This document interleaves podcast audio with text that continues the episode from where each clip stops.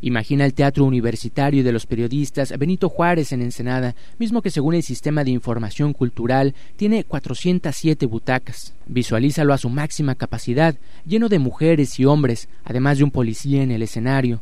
Algunas de estas personas están en plena juventud, otras son adultas y también hay de la tercera edad.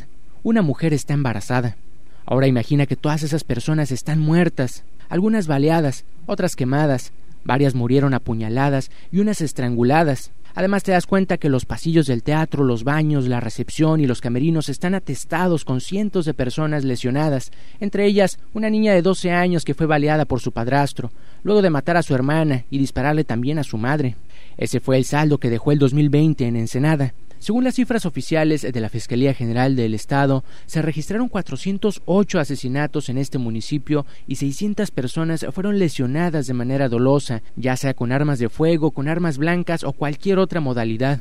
Baja California lleva un lustro inmersa en una guerra que no termina.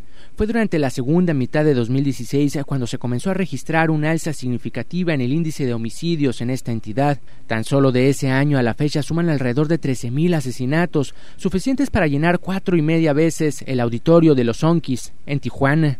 De 2006 a 2016, Ensenada registró un promedio de 52 asesinatos por año, es decir, equivalente a uno por semana. Esto a pesar de que en 2016 ya se registraban 20 víctimas más que en 2015, año en que hubo 48 homicidios y que contó con un par de meses que no se registró ninguno y hubo años a que registraron aún menos, como 2009 con 37, dando un promedio de 3 por mes.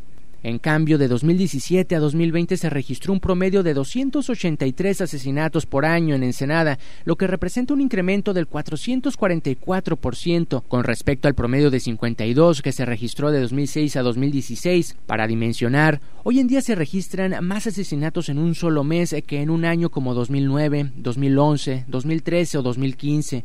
El mes más violento que hemos tenido hasta la fecha ha sido septiembre de 2020, con 52 víctimas. El promedio de asesinatos por año en Baja California de 2017 a 2020 fue de 2.829, es decir, alrededor de 8 personas por día.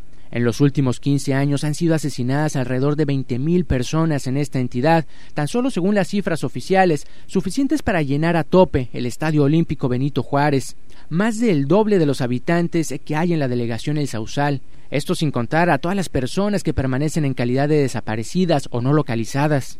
El alcalde de Ensenada, Armando Ayala Robles, dijo hace unos días que los homicidios son de orden federal y que por eso no le corresponde atender ese problema, lo cual de entrada es mentira, ya que dichos delitos son del fuero común y recaen sobre la Fiscalía General del Estado. Pero digamos que, en efecto, la labor del ayuntamiento debe ser más bien la de la prevención.